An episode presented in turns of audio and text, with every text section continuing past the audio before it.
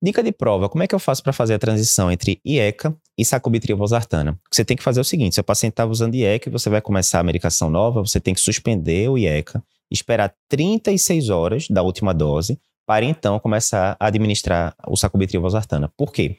Se você faz num período menor ou até de forma junta, né, que seria é, o não indicado, você aumenta muito o risco de angioedema.